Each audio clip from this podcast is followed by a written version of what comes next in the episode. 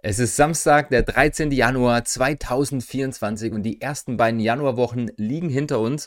Es hätte ein ruhigerer Start ins Jahr 2024 sein können. Die Woche heißestes Thema, die Proteste der Bäuerinnen und Bauern in Deutschland gegen die geplante Streichung der Subventionen. Der Dry January und der Veganuary sind überall zugegen. Gesunder Lifestyle auf dem einen, wilde Anti-Veranstaltungen auf der anderen Seite und natürlich unglaublich viel Werbung und Marketing in diese Richtung. Und die Gastronomie in Deutschland hat ihre ersten beiden Wochen hinter sich und wir haben ein, zwei ziemlich coole Konzepte gesehen, wie man mit der Normalisierung der Mehrwertsteuer umgegangen ist. Dazu hat Burgund was Spannendes verkündet und wir haben zwei heiße News aus den USA. Viel Spaß bei Folge 122.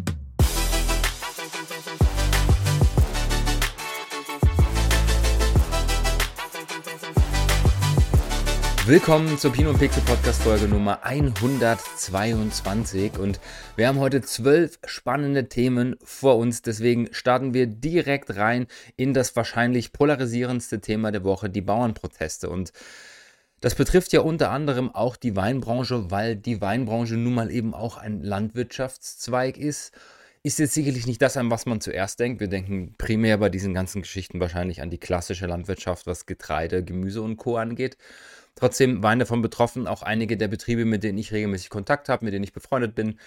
Die waren dort auch mehr oder weniger beteiligt und es hat unglaublich polarisiert. Und ich will gar nicht zu viel Öl ins Feuer gießen bei diesem Thema, weil es ein sehr, sehr schwieriges, ein sehr, sehr komplexes Thema ist. Ich finde, ich habe viel gelesen zu dem Thema die letzten drei, vier, fünf Tage. Ein Artikel, der das Ganze sehr, sehr gut zusammenfasst. Was ist der Status quo? Warum dann äh, demonstrieren die? Was sind eigentlich die Inhalte? Was sind die beiden Standpunkte der jeweiligen Seiten, um die es da geht, oder es sind ja eigentlich mehr Parteien als nur zwei, äh, finde ich, ist der Artikel hier vom Deutschlandfunk, da ist das alles sehr gut zusammengefasst und ähm, für diejenigen, die gar nicht wissen, worum es geht, also es ist Anfang des Jahres ähm, aufgerufen worden zu einem Streik oder zu einer, Auktion, zu einer Aktionswoche gegen die geplante Streichung der Subventionen für die Landwirtschaft. Warum sollen die gestrichen werden? Nun ja, es gibt so eine Liste in Deutschland, ähm, auf der eben steht, wie wir unser Sparziel, unser Einsparungsziel erreichen wollten. Da geht es um einen Haufen Kohle. Insgesamt soll das Sparkonstrukt jetzt 920 Millionen Euro einsparen.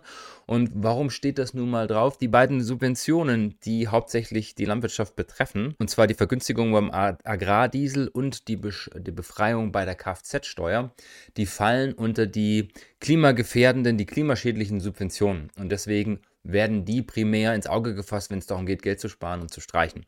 Hat natürlich für einen riesen Aufruhr gesorgt, weil es da doch um, um einiges an Euro geht. Auch für die kleinen Betriebe ist das nicht unerheblich. Es gibt eine sehr gute Beispielrechnung hier drin, wo man von ungefähr 15 Prozent ähm, Mehrkosten ausgeht. Das heißt, wenn mal von einem durchschnittlichen Jahreskostensatz von ungefähr 20.000 Euro für Diesel ausgeht für einen landwirtschaftlichen Betrieb, dann wären das ungefähr 3000 Euro mehr, die da auf den Betrieb zukämen. Und das ist dann schon nicht wenig, dass man anderweitig wieder reinkommen muss. Und bei dem Marktdruck und auch dem aktuellen Kaufverhalten, das man hat, ist es natürlich eine Angst, die dort überall mitschwingt. Wie gesagt, ähm, der Artikel hier ist, bringt das Ganze sehr, sehr gut auf den Punkt.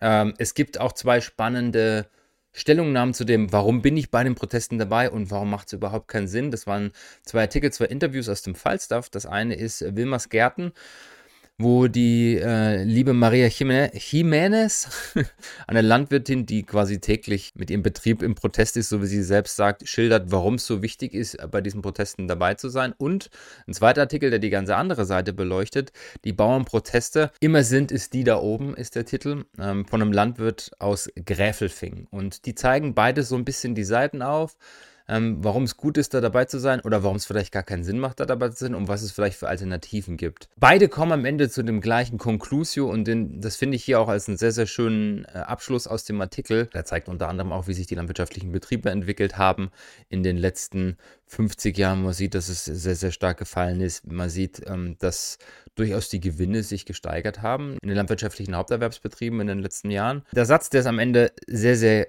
gut zusammenfasst, finde ich, ist der folgende. Im Prinzip geht es um umfassenden Klimaschutz mit der Förderung der heimischen Landwirtschaft. zusammen. Dafür bräuchte es einen umfänglicheren Systemwechsel. Und gerade vor dem haben eben viele Landwirtinnen und Landwirte Angst. Und das ist auch begründet. Über Jahrzehnte wurden sie an die Billigpreispolitik gewöhnt und abhängig von Subventionen gemacht. Und wenn man das jetzt antastet, ohne anderweitig zu fördern, fürchten viele zu Recht um ihre Existenz. Also auf diesem Punkt basierend ist das alles nachvollziehbar verständlich. Was für mich überhaupt nicht mehr verständlich war, mich hat das völlig erschrocken, was da passiert ist rundherum. Also, dass man für sowas auf die Straße geht, ist total fein und sich damit Gehör verschaffen möchte, um auch zu zeigen, wir sind groß, wir sind stark, wir sind präsent, wir lassen das nicht mit uns machen, das ist in Ordnung. Aber wir sind in einem Deutschland angekommen, wo Meckern ganz, ganz großes Kino ist. Keiner hat mehr irgendwie ein Verständnis dafür, wie gut es uns eigentlich geht und welchem Privileg wir eigentlich unterwegs sein dürfen, in so einem Land zu leben und mit den Möglichkeiten, die uns gegeben sind, jeden Tag verbringen zu dürfen. Also dieses Thema Dankbarkeit ist hier sowas von zurückgegangen in den letzten Monaten und Jahren. Dafür wird es unglaublich laut, unglaublich proteststark. Es wird nur noch geschrien, es wird nur noch gemeckert. Es sind immer die da oben schuld, es ist immer die Politik. Keiner fasst sich an die eigene Nase. Und das sorgt dann sogar so dafür, dass wenn man Protestaktionen wie diese hat, wo im Endeffekt eine Branche sagt, wir gehen jetzt mal auf die Straße, sich plötzlich rechtsradikale Gesinnung damit dranhängt und diesen Schwung, diese Energie ausnutzt, um sich dann Gehör zu verschaffen, was dann dafür sorgt, dass Leute glauben, dass die miteinander verbandelt sind und dieses ganze Wutmachen dann so eine Art Volkssport wird. Dann wird da plötzlich gegen die Ampel gewettert, gegen unsere Regierung geschossen, weil es natürlich das Einfachste ist. Ja, meckern ist immer das Einfachste, statt sich an den eigenen Richtkolben zu fassen. Und zum einen regt mich das auf und zum anderen macht mich das unglaublich traurig, weil das in der heutigen Zeit eine Katastrophe ist, dass sowas möglich ist, dass es sowas gibt. Und ich bin jetzt keiner, der super tief in Politik drin ist und trotzdem macht es mir Angst zu sehen, dass in allen Ländern um uns herum und auch in unserem eigenen Land dieser Trend da ist zu, wir wählen rechts aus Protest. Was ist denn das für eine Wählerei? Das ist doch völlig bescheuert. Ich könnte mich jetzt hier noch stundenlang aufregen und das hat in diesem Podcast nichts zu suchen. Haha muss versuchen, die Kurve zu kriegen. Also was ich sagen möchte ist, friedlicher Protest ist fein. Es sollte nicht zum Vehikel gemacht werden für irgendwelche anderen Dinge. Du nutzt vielleicht das, was diese Woche passiert ist, so als kleinen Weckruf, gerade so zum Anfang des Jahres, wo wir alle oft diese Motivation in uns tragen, was zu verändern. Überlegt euch, was könnt ihr dieses Jahr Positives zur Gesellschaft beitragen, im Kleinen wie im Großen. Und wenn es nur ein Lächeln ist, viele Menschen posten immer dieses mein Weg zu der eine Million Euro, wie ich eine Million Euro verdient habe. Wenn ich sowas posten würde, würde ich schreiben, mein Weg zu einer Million Lächeln. Das klingt immer sehr pragmatisch und manche beschimpfen mich dabei auch als Idealisten. Ist mir völlig egal. Ich finde, wir können alle unseren Teil dazu beitragen und ich würde mich freuen, wenn jeder, der das hier gerade hört, seinen positiven Ball dazu beiträgt, dass wir das Ganze erkennen und dass wir versuchen, das Ganze etwas besser zu machen. So, Deckel drauf. Ein zweites Thema, was ja jetzt seit Januar sehr präsent ist, ist die Mehrwertsteuernormalisierung zurück auf das Vor-Corona-Niveau, wo wir wieder bei 19 Prozent in der Gastronomie angekommen sind. Und gab es ja schon die ersten Aufschrei und eben auch Prognosen wie, dass 12.000 bis 15.000 Betriebe tatsächlich insolvenzgefährdet sind, wenn diese Mehrwertsteuererhöhung kommt weil sie vielleicht das nicht an die Kundschaft weitergeben können oder wenn sie die Erhöhung von 12% weitergeben an die Kundschaft, dass sie ausbleibt und die Betriebe dann gefährdet sind. Es gibt ein sehr, sehr cooles Marketingkonzept, wie ich finde. Initiative Gastro Frankfurt hat das ins Leben gerufen. Die haben äh, in den Gastronomiebetrieben so kleine, ich nenne es mal Aufklärungszettel, Aufklärungsaufsteller verteilt, die plakativ machen sollen, wie viel bleibt denn bei deinem Lieblingsgericht eigentlich bei dem Betrieb hängen. Und ich glaube, dass vielen von uns gar nicht bewusst ist, was es eigentlich kostet, wie viel Kosten das eigentlich verursacht, so ein Essen, so ein Menü zuzubereiten und wie viel dann am Ende nach Abzug aller Kosten überhaupt bei so einem Betrieb hängen bleibt. Und diese Beispielrechnung, die haben sie hier mal gemacht. Man sieht hier die Vorder- und die Rückseite dieser Infokarte. Vorne steht drauf, hey, danke für deinen Besuch, auch wenn es ab jetzt mit den 19% wahrscheinlich ein bisschen teurer wird. Und auf der Rückseite haben die sich mal eine Beispielrechnung geschnappt mit dem Lieblingsgericht. Und was wir da sehen, ist, dass bei einem Gericht von 15 Euro wo ungefähr 2,40 Euro Mehrwertsteuer inkludiert sind. Ähm, 4,95 Euro auf äh, Mitarbeitende gehen, also knapp ein Drittel sind Personalkosten. Dann haben wir ein bisschen weniger als ein Drittel Wareneinsatz, 4,20 Euro. Dann haben wir 2,25 Euro für die, sagen wir mal, Nebenkosten, Miete, Pacht und so weiter, Strom. Und dann haben wir am Ende, nachdem die Mehrwertsteuer auch draußen ist, 1,20 Euro Gewinn vor Steuern, die bei dem Betrieb hängen bleiben. Das heißt, auf einem 15-Euro-Gericht bleiben 1,20 Euro bei dem Betrieb hängen.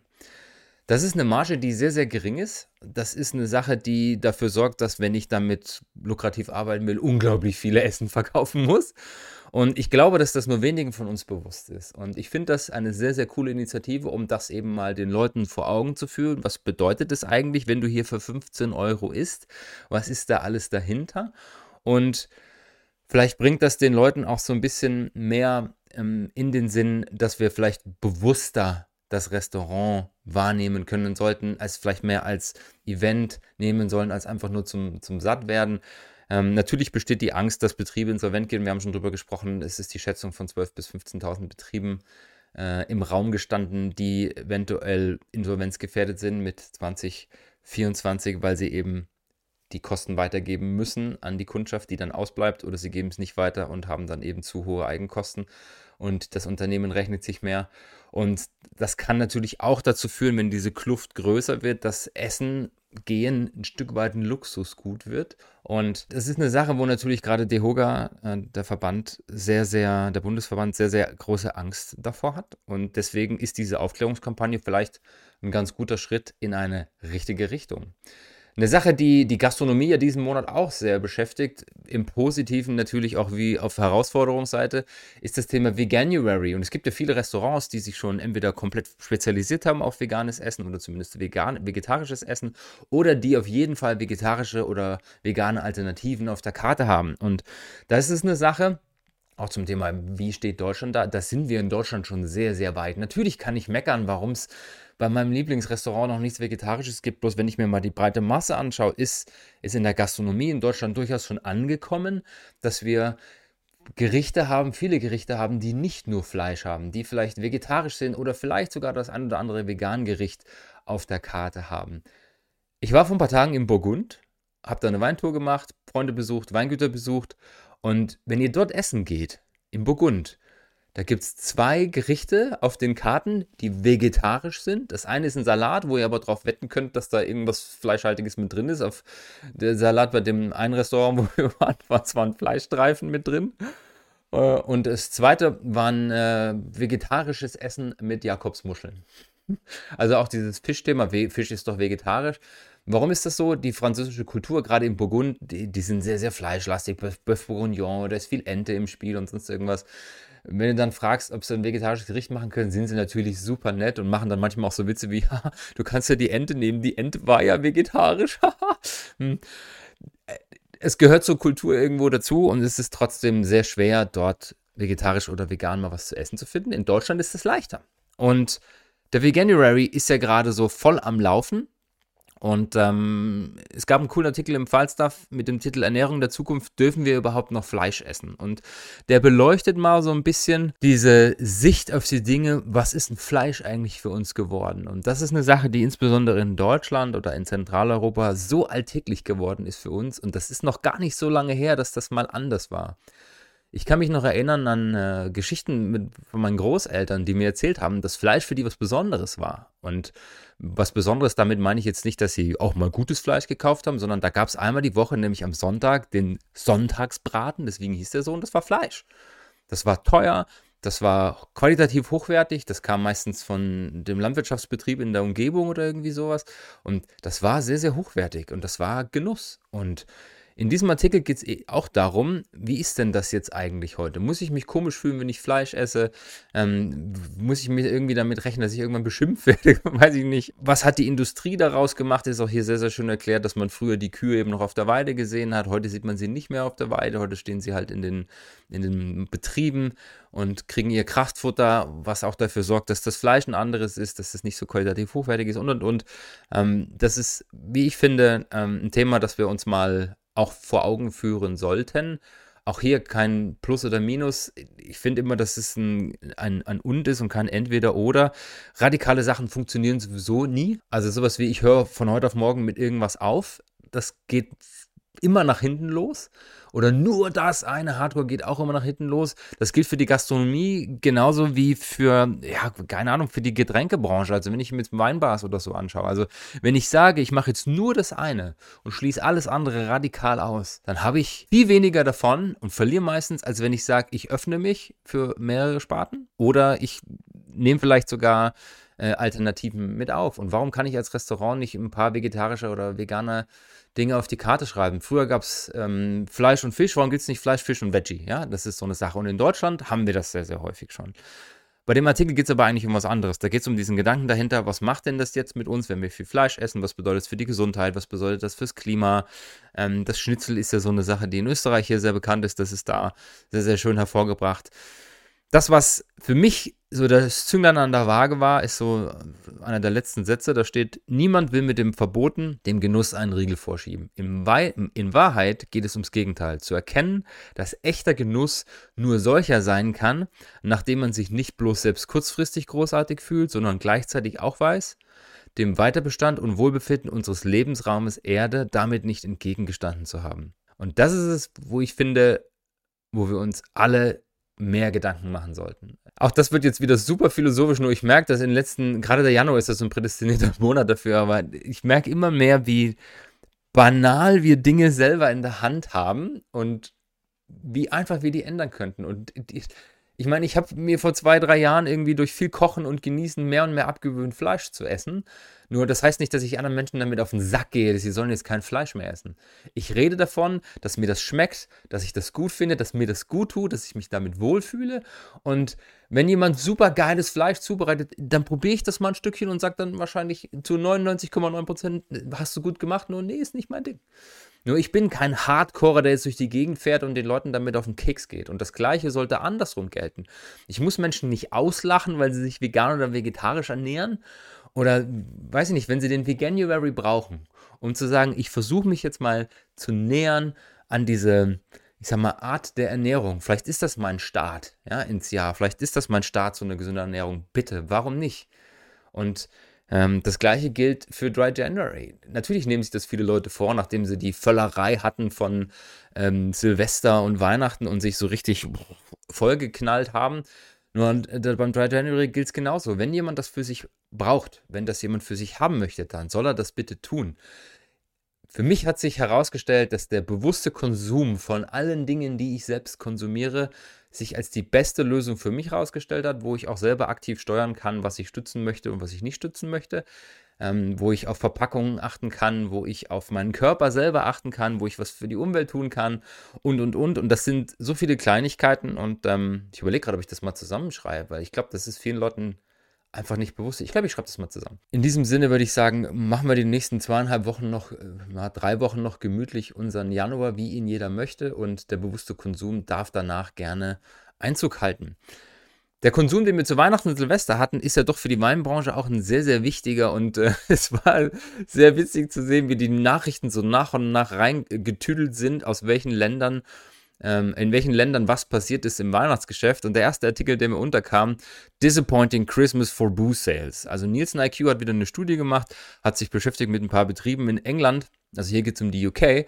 Und die haben rausgefunden, irgendwie ist Schaumal nicht so richtig in die Pötte gekommen dieses Jahr. Also man hat erwartet, dass sich da viel mehr tut zu Weihnachten, zu Silvester und irgendwie ist das nicht passiert. Champagner ist um 6% gefallen, der gesamte Sparkling-Sektor ist um 2,7% gefallen, Spirits ist runtergegangen, äh, Port ist runtergegangen und Gründe sind divers und trotzdem haben sie sich das irgendwie besser vorgestellt. Dann kam kurz danach ein Artikel Majestic Wine toasts to biggest Christmas in its history. Also auch England.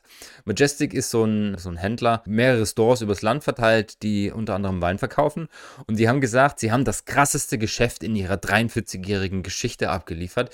Die sind 8% im Plus gewesen bei all ihren Weinverkäufen. Und das ist äh, für die definitiv ein positiver Schock gewesen. Sie haben gesagt, sie haben nicht damit gerechnet. Äh, insbesondere, wenn sie, äh, was äh, sie selber sehr überrascht hat, ist, dass sie 13,4 äh, Prozent gemerkt haben in dem Fine Wine Sektor, der nach oben gegangen ist. Sie haben sich ähm, zu alten Marketingkanälen gewandt, die man vielleicht normalerweise nicht mehr abstellt und sie haben eine TV-Werbung geschaltet. 2021 das erste Mal und sie merken, dass da richtig was äh, rauskommt, sagen sie. Und äh, die haben definitiv quasi komplett der Studie von Nielsen IQ getrotzt und haben das krasseste äh, in der Geschichte abgeliefert. Da ist es so, in England, da ist es relativ gut verteilt. Also Champagner steht immer noch sehr, sehr weit oben. Sie haben ein bisschen Sparkling aus anderen Ländern. Sie haben natürlich auch ihren eigenen Sparkler. Dazu gab es noch keine News. Ich bin sehr gespannt. Vielleicht YGB, dass die in Kürze mal raushauen. Wie ging es denn so mit English Sparkling zum Weihnachtsgeschäft? Aus den USA war zu hören, dass dort auch etwas verhaltener eingekauft wurde als in den letzten Jahren. Äh, in den USA muss man dazu sagen, ist Champagner so Platzhirsch. Also der bestimmt brutal die Kategorie von Sparkling. Das hat mich selber völlig überrascht. Ich wusste nicht, dass das so riesig ist. Also wir reden von 67% Marktanteil beim Schaumwein für Champagner. Ist um 2% gefallen. Und wenn man sich dann mal anguckt, was da sonst noch so drin rumpoltert. Neben den 67% für Champagner, Prosecco macht 17% aus, hat die 2% gewonnen. Sparkling Rosé ist äh, extra ausgewiesen. Darunter fällt alles, was eben Rosé ist, das äh, weist Drizzly hier die Company separat aus. Ähm, die sind bei 7%. American Sparkling, also Schaumwein aus den USA, sind mit 4%. Und Cava steht bei einem Prozent. Ja, jetzt fragt ihr euch, wo ist denn der Rest? Ja, den Rest gibt es halt einfach nicht. Also das ist so klein, so marginal, dass das da einfach nicht auftaucht. Wer sich jetzt fragt, wer ist eigentlich Drizzly und wieso haben die die Zahlen so schnell parat? Drizzly ist der größte Online-Weinhändler Nordamerikas und die haben tatsächlich eine sehr, sehr hohe Repräsentativität für den Markt, weil die nun mal unglaublich viel durchschieben. Und sie haben die Zahlen relativ schnell verfügbar, weil sie halt alles online haben und das natürlich auch gerne nach außen kommunizieren. Ich habe mir trotzdem mal den, den weltweiten Markt versus den US-Markt angeschaut, wie so die Verteilung ist. Gibt es eine sehr schöne Grafik hier in 750 Daily. Ähm, die State of Sparkling Wine. Also wir haben ja über viele Sachen schon gesprochen. Ähm, wir wissen, dass der heutige Sparkling-Markt weltweit ungefähr 37 Milliarden. Es gibt schon Zahlen, erste Schätzungen aus 2023, die sagen, das waren über 50 Milliarden weltweit, die da im, im Raum stehen. Und in den USA sind es von den Zahlen her, von den Flaschen her, 134 Millionen Prosecco, die importiert wurden, 33,7 Champagner und 21,6 Cava. Ähm, und wenn man sich die Zahlen hier nochmal anschaut, die kennt ihr ja aus den Podcast-Folgen, die wir eh schon gemacht haben, also Platz 1 der Produktion weltweit. Prosecco 600 Millionen Flaschen, Champagner 300, äh, Sekt 300, wobei das nur German Sekt ist. Äh, dann haben wir Cava mit 250 Millionen und dann kommt auf Platz 5 schon Franciacorta mit 20. Da kommt dann quasi äh, nur noch Kleinkram hinterher. Also das ist eine sehr, sehr spannende Beleuchtung und das ist auch sehr typisch, dass eben, obwohl Prosecco vielleicht äh, in Sachen Menge definitiv Marktführerschaft hat, ist preis-leistungstechnisch das natürlich eine andere Kiste und der Champagner überrollt die Märkte dann meistens aufgrund des höheren Durchschnittspreises. Also das auch sehr spannende Beleuchtung für die USA und das Prosecco da ein Riesending ist, äh, das wissen wir nicht erst seit gestern. Was dieses Jahr auch sehr, sehr stark gewonnen hat, ist äh, entalkoholisierter Sprudel. Und ich habe jetzt zu Silvester zwei, drei Produkte da äh, verkostet und habe die auch sehr, sehr genossen, fairerweise, weil sie einfach sprudelig frisch sind und gerade die Bubbles, oder sagen wir es anders, entalkoholisierte Weine haben ja doch noch ein Geschmacksprofil, das, wenn ich jetzt Weinfan bin, äh, fällt es mir schwer, mich dem Ganzen zu nähern. Was leichter ist, ist zu sagen, ich sehe das einfach als ein alternatives Produkt und genieße das quasi wie ich andere Sachen auch genießen möchte. Und das ist dann leichter, wenn das Zeug Sprudel hat. Warum? Das, was den Wein dann häufiger fehlt oder was dem Wein dann auszeichnet, sind gewisse Aromenkonstrukte, die mir vielleicht nicht so gefallen, weil ich es eben von Wein anders erwarten würde. Und der Sprudel kaschiert das Ganze ein bisschen oder er hebt vielleicht so ein bisschen mehr die Fruchtigkeit hervor. Das heißt, es ist überhaupt nicht verwunderlich, dass dieser Zero Alcohol Fizz ähm, auf einem Remarkable Rise ist, wie es hier in dem Artikel steht. Also gerade letztes Jahr hat insbesondere die Kategorie ähm, Sprudel ohne Alkohol unglaublich gewonnen. Hier bei Schätzungen geht man von 35 Prozent aus und das haben wir zu Weihnachten und Silvester auch in den Verkäufen gesehen. Dass das definitiv ein Thema für 2024 ist, haben wir ja schon in der letzten Folge mit den Trends für 2024 besprochen. Ich glaube, dass das definitiv die Kategorie ist unter diesen ganzen No-Alks, die am meisten gewinnen wird und die die meiste Präsenz haben wird, weil der Zugang ist der leichteste. Ne? Und da werden wir sicherlich viele, viele Marken sehen dieses Jahr, die sich insbesondere in diese Richtung bewegen. Und wenn sie es nicht schon getan haben, dann kommt da wahrscheinlich irgendwann ein Sparkling No Arc No-Alk-Produkt auf den Markt. Hm, nur mal gerade beim Thema No-Alk sind. Ich hatte ein interessantes Telefonat gestern mit einem Freund, wo es auch so ein bisschen um das Verständnis geht zum Thema Alkohol in der Gesellschaft. Und äh, das ist das, was wir vorhin schon so ein bisschen angedeutet haben. Das Verteufeln ist nicht unbedingt das, was wir tun sollten. Und trotzdem gehört das Thema Aufklärung, wie ich finde, stark in diese Branche des Weines mit dazu. Und so sehr wir das alles mögen und so cool wir das alles finden, Alkohol ist halt immer noch ein, ein Thema, ein, ein Nervengift, und damit sollten wir schlichtweg einfach nicht so flapsig umgehen, wie wir das vielleicht früher getan haben. Die Aufklärung ist heute eine ganz andere. Wir wissen heute viel, viel mehr und die Studie, die das Ganze jetzt nochmal bewiesen und bestätigt hat. Und mittlerweile gibt es einen Haufen Ärzte, die weltweit auch sich dafür aussprechen, dafür eintreten. Es ist wissenschaftlich erwiesen, dass der Genuss, der Konsum von Alkohol krebsfördernd ist. Das heißt, man hat mit ProbandInnen Tests gemacht, über mehrere Jahrzehnte lang festgestellt, je weniger Alkohol die konsumieren, beziehungsweise je länger sie Pause haben, desto niedriger ist das Krebsrisiko. Und diese Aufklärung läuft jetzt überall durch. Das hier ist aus, dem, aus Fox News, aus dem Fernsehen, aus den USA. Es gibt ein sehr, sehr cooles Video dazu, ein deutsches, ähm, von, der, von einer deutschen Dr. Julia Fischer, die macht sehr, sehr viel Aufklärungsarbeit zu gesunder Ernährung ähm, und, und solchen Geschichten, äh, Alkoholkonsum etc. Und diesen Link von dem YouTube-Video, das ist acht Minuten lang, den knall ich euch in die Show Notes.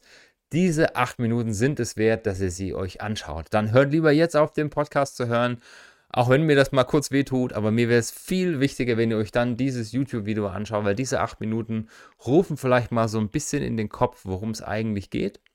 Und dass wir uns so antrainiert haben, dass Alkohol so alltäglich in unserer Gesellschaft ist, dass wir gar nicht mehr auf dem Schirm haben, auf dem Schirm haben, was da eigentlich gesundheitstechnisch, gesundheitsgefährdend dahinter steckt. Wie gesagt, hier geht es nicht darum, um schwarz, äh, schwarz zu malen oder wieder zu polarisieren es gehört halt irgendwo auch zur Kultur mittlerweile dazu und sowas ist dann doppelt schwerer ähm, zurückzufahren oder vielleicht sogar irgendwann mal loszuwerden. Trotzdem, ich glaube, fürs Verständnis trägt es ganz, ganz gut bei und ähm, wenn ihr dann weniger und dafür bewusster trinkt, ist es mir das einmal mehr wert. Also schaut euch das Video an. Lest euch gerne den Artikel hier auch durch, der bringt dann nochmal das Ganze ein bisschen auf den Punkt. Wo sich das Ganze widerspiegelt, weil die Leute das langsam erkennen, zeigt der Artikel hier mit dem Titel US Alcohol Industry's Worst Year Since 1991. Also, seit 1991 sieht die Alkoholindustrie in den USA ihr schlechtestes Jahr. Die Zahlen sind so weit unten wie noch nie. Es ist alles rückläufig und das ist natürlich die, auf diverse Dinge zurückzuführen. Da geht es darum, dass die Leute weniger Geld ausgeben, dass sie sich gesünder und bewusster ernähren, dass es viele Alternativen gibt mittlerweile und dass es aus wirtschaftlicher Sicht für diese Industrie natürlich nicht schön ist. Hier steht, das klingt auch so ein bisschen aus diesem Artikel hier oben aus der, aus der Unterüberschrift raus. Has never been in such poor shape. Es war noch nie in so schlechter Form. Ja, okay. Ähm, und dieser Artikel diskutiert so ein bisschen an, worum es geht, worum es eigentlich geht, was hat so gewonnen, was ist alles gefallen. Also Bier hat verloren, Wein hat verloren, Spirits haben verloren. Die Ready-to-Drinks haben tatsächlich gewonnen, weil es auch ein einfacherer Zugang zu diesem Produkt ist. Ja, das haben wir auch schon diverse Male gehabt. Äh, Spirits sind unterwegs schwer zu wischen. Ähm, Wein ist gar nicht so leicht zu trinken, insbesondere wenn ich keinen Korkenzieher habe. Ja, Bier hat diese Convenience irgendwie erkannt und ist seit vielen Jahren in Dosen.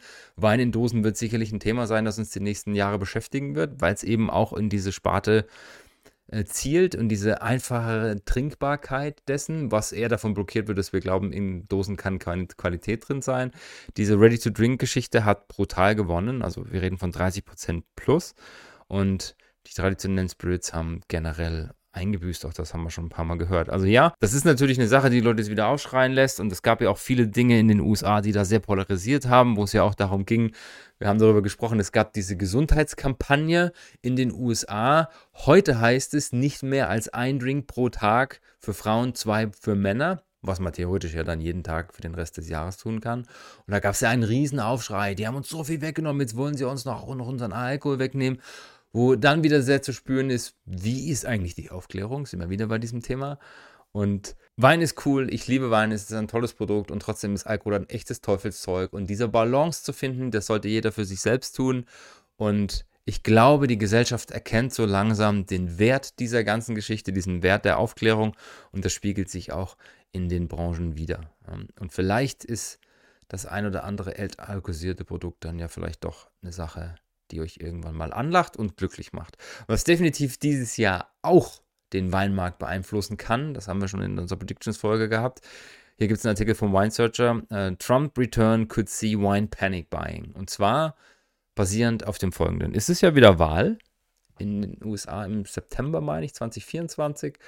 Und man fürchtet ja, dass der liebe Donald Trump sich wieder aufstellen wird. Sieht mit ziemlicher Sicherheit danach aus. Und was ja das letzte Mal passiert ist, dass er versucht hat, die nationale Wirtschaft zu fördern und die internationale Wirtschaft mit irgendwelchen Straf- und Einfuhrzöllen zu belegen. Deutschland, Frankreich, Spanien, China, was auch immer, wirkt sich natürlich auch auf den Wein aus. Und das hat letzten Endes ja dazu geführt, dass die Leute weniger Wein bekommen haben von dem, was sie wollten, gerade aus den traditionsreichen Weinregionen, oder es ist eben teurer geworden. Und der Artikel, der geht ja auf zwei Dinge ein. Zum einen ist es so, es könnte natürlich dazu führen, dass die Leute, die glauben, dass Trump die Wahl gewinnt, jetzt anfangen, Champagne, äh, Champagner und Meursault zu horten. Das sind so die zwei größten Dinge, die in den USA bekannt sind, was den weißen Bereich angeht. Und ähm, Burgund Rot und Bordeaux sind halt die, die Roten, die da hauptsächlich eine Rolle spielen. Und da besteht so ein bisschen die Angst, die Gefahr, dass äh, die Zölle wieder eingeführt werden. Kurz nachdem Trump ja abgetreten war, haben wir die Zölle wieder weggenommen. Dann hat man eine Erhöhung gespürt und jetzt ist eben die Gefahr da, die kommt zurück und die Leute könnten panisch werden und das kaufen. Und das zweite Thema ist, was ich auch aus einem Artikel rausgelesen habe, im Endeffekt hat das ja nicht dazu geführt, dass die Leute weniger ausländische Produkte getrunken haben, sondern sie haben halt einfach günstigere Alternativen gesucht. Das heißt, wenn ich vorher Champagner getrunken habe, habe ich jetzt vielleicht einen Cava gekauft. Wenn ich vorher Meursault getrunken habe, bin ich dann halt zu Macron gegangen, Macron Viage, keine Ahnung. Also dieses, ich bin einfach in der, in der Qualität ein bisschen runtergegangen oder habe mir preisgünstigere, aber qualitativ ähnliche Alternativen gesucht. Und das hat natürlich ein Stück weit auch andere Dinge belebt, was das anging. Und nichtsdestotrotz besteht jetzt eben wieder die Gefahr, wenn es soweit kommt. Entweder kaufen die Leute vorher alle panisch das Zeug, was sie Angst haben, nicht mehr zu kriegen. Oder wir haben dann wieder ein Shift in den Kategorien, wenn Mr. Donald wieder an der Macht sein wird. Also wird mich nicht betreffen. Falls es jemand von euch betrifft, denkt mal drüber nach. Vielleicht ist es ja eine spannende Sache. Ich glaube, die Welt hofft ziemlich darauf, dass äh, Trump nicht mehr wiedergewählt wird, aber ja, wir werden sehen. Sagt man eigentlich wiedergewählt, wenn dazwischen eine Pause war? Ich weiß es nicht. Naja. USA, weiteres Thema, was durchaus polarisiert, das aber eher für die reine Weinwelt. Das Napa Valley Schild, was an zwei Stellen steht, nämlich am Eingang vom Napa Valley, vom Tal. Dieses weltberühmte Schild soll umgesetzt werden und zwar aus Sicherheitsgründen, wie es in diesem Artikel steht. Warum ist das so? Dieses Schild ist aufgestellt worden im Jahr 1949, um die damals beginnende Weinregion Napa Valley so ein bisschen bekannter zu machen und darauf auf, dafür aufzurufen. Und das Ding ist ja dann doch ähm, recht bekannt geworden, ist so ein, so ein Touristending geworden, ist auch in vielen Filmen zu sehen, wenn es um Napa Valley und in, um die USA geht. Und natürlich hoffe ich dieses Jahr im August, dass es noch steht und ich es vielleicht auch anschauen kann. Das Problem ist, das liegt an einem Highway. Das heißt, die Leute, die halten dann da an auf dem Highway, die rennen über den Highway, machen Fotos und das wird den Leuten langsam zu gefährlich dort. Und das hat eben die Kommune dort gesagt, das Sheriff's Department, wir gucken mal, wir haben wirklich Bedenken, weil da passiert sehr, sehr viel, ob wir das Schild nicht irgendwo anders hinstellen. Bis jetzt haben sie noch keine Lösung gefunden, aber sie überlegen eben, ob sie es abbauen oder ob sie es zumindest irgendwohin umziehen. Also wer dieses Schild nicht kennt, Welcome to this world famous wine growing region. Das ist so das, womit die meisten Werbetrailer für Napa Valley anfangen. Schaut es euch im Internet an oder wer die Folge jetzt gerade sieht, der sieht sowieso das Bild gerade auf seinem Display. Also ja, schauen wir mal, ob es noch da ist, wenn ich im August da sein werde. Es gibt zwei davon, wenn nicht, fahre ich halt zu dem anderen. Wir haben eben schon davon gesprochen, was mit den Preisen passieren könnte, wenn Donald Trump im Oktober wieder an die Macht kommen sollte. Was dieses Jahr in Burgund passiert ist, ist ein absolutes Novum. Grundsätzlich ist es ja so, Burgund erhebt jedes Jahr extrem die Preise, es wird alles immer teurer. Das gleiche gilt für Bordeaux. Bordeaux redet sich immer damit raus, wir sind ja immer noch günstiger als Burgund. Und so die ersten Anzeichen waren ja schon 2023 zu spüren. Lifex-Index geht nach unten. Die Preise bei Hospice de Bohnen sind nicht die, die sie sich erhofft haben bei den Versteigerungen. Und so nach und nach merkt man, dass so gerade in diesem mittleren Segment die Leute vielleicht nicht mehr bereit sind, die ganze Kohle hinzulegen für ihre beliebten Weine, für ihre geliebten Weine. Und in Burgund ist jetzt das erste Mal ein sogenanntes Responsible Pricing Adjustment äh, zu spüren gewesen. Das heißt, Die Betriebe haben sich tatsächlich Gedanken gemacht. Erhöhen wir jetzt die Preise? Erhöhen wir sie extrem? Erhöhen wir sie nur minimal? Es geht um den Jahrgang 2022. Durfte ich auch verkosten vor Ort. Ähm, ein spannender Jahrgang, der dort auch mit viel Potenzial gesehen wird. 50 Prozent haben ihre Preise so gelassen, wie sie waren im Vergleich zum Vorjahr. Und 10 Prozent haben ihre Preise sogar minimal gesenkt. Das liegt unter anderem auch daran, dass 2021 ein sehr, sehr kleines Jahr gewesen ist und ähm, durchaus kleinere Mengen hatte und die Preise dann auch dafür ein bisschen angepasst wurden. Auf jeden Fall ist das mal eine Sache, die jetzt so ein bisschen vielleicht auch ein Zeichen nach außen macht. Das ist eine Sache, die für den Normalo irgendwie so, ja, okay, verstehe ich, passt, interessiert mich nicht. Ähm, ich habe das erste Mal live in meinem Leben ein Gefühl dafür bekommen, was es bedeutet, Burgund zu erleben und Burgund zu trinken. Und da geht es mir nicht um diesen Konsum von Burgund an sich, sondern das ist einfach eine komplett andere Welt. Also wer das noch nie vorher erlebt hat und viele, die das jetzt hören, die tief in den Wein drin, werden sich jetzt denken, ja, ist doch klar. Mir war das nie so bewusst. Ich beschäftige mich seit vielen Jahren mit meinen Lieblingen aus Bordeaux, auch mit großen Weinen, mit alten Weinen. Ich weiß, was die wert sind. Ich weiß, wie die sich entwickeln. Von Burgund hatte ich schlichtweg keine Ahnung. Hier steht zwar Pinot drauf, ich liebe Spätburgunder, nur faktisch war das auch häufig einfach out of scope zu teuer. Und ich habe mich auch nicht so in diesem Bereich bewegt, sondern eher das, was es halt auch aus Deutschland, aus Österreich und aus Norditalien geht. Und das war mein erster echter Vorortkontakt mit dem Burgund. Und wenn ihr dort in einen Weinladen geht, dieses Gefühl zu erkennen, dass der Einstieg irgendwo zwischen 10 und 20 Euro liegt und dann der Midrange zwischen 20 und 80 Euro und sobald es dann in dieses Premio Grand Cru Level geht, bewegen wir uns dann schon Richtung dreistellig das ist schon ein eigenartiges Gefühl. Natürlich kann ich die Qualität schmecken. Also ich war da bei ein, zwei Weingütern. Ähm, das, das eine Weingut, ähm, Tipp von meinem Freund Kilian Kreis, Domaine Chevreau, super Typ, ähm, hat so ein richtiges Verständnis für Natur. Der weiß auch, wie man gute Weine macht, wie man große Weine macht. Und da Einstiegsweine 18 Euro. Ähm, und das sind starke Weine, coole Weine. Und dann ging es halt stufenweise nach oben mit den Grüßen und Kronkos. Und das waren noch sehr, sehr faire Preise. Ja, das ist so ungefähr vergleichbar, wie wenn er jetzt in Deutschland, in Österreich zu einem Weingut fährt, das diese handwerklichen Weine macht, die verstehen, was sie dort treiben.